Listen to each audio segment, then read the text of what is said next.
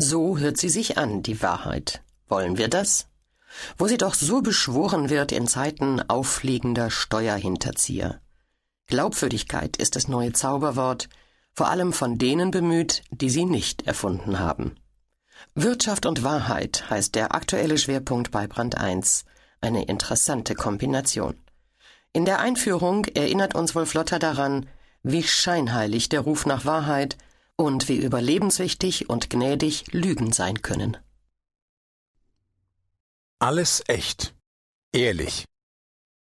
Jeder sehnt sich nach der Wahrheit. Wirklich? Zitat Seit ich lebe, und das ist schon recht lange, habe ich noch keinen Menschen getroffen, der nicht für Gerechtigkeit und Wahrheit wäre. Für Gerechtigkeit und Wahrheit waren und sind immer alle.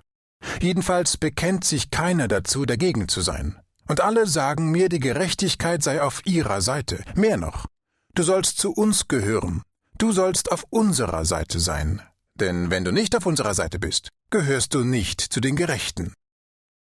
Aus dem Essay Ja, ja, nein, nein von Stefan Schwinn. Ein Text von Wolf Lotter. Ich schwör's. Hand drauf. Machen wir uns nichts vor. Es gibt viel Misstrauen in dieser Welt, und zwar zu Recht. Wo man auch hinsieht, blüht die Lüge. Gut 200 Mal lügt der Durchschnittsmensch pro Tag. Und wer weiß, ob das stimmt. Schließlich lügt es sich mit Statistiken besonders gut. Von der Lüge und ihrem großen Bruder, dem Betrug, haben alle genug. Ehrlich währt am längsten? Lügen haben kurze Beine. Dafür kommt man aber heute verdammt weit mit ihnen, praktisch überall hin.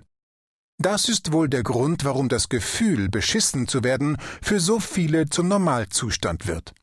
Produktversprechen, die nicht gehalten werden, Preise, die purzeln, sobald wir den Laden verlassen haben, Kollegen, die uns alles erzählen, außer der Wahrheit. Man muss noch nicht mal den Fernseher anschalten, den Ethikbericht eines Konzerns lesen oder darauf warten, dass Politiker ihre Eide brechen. Glauben Sie, was in der Zeitung steht?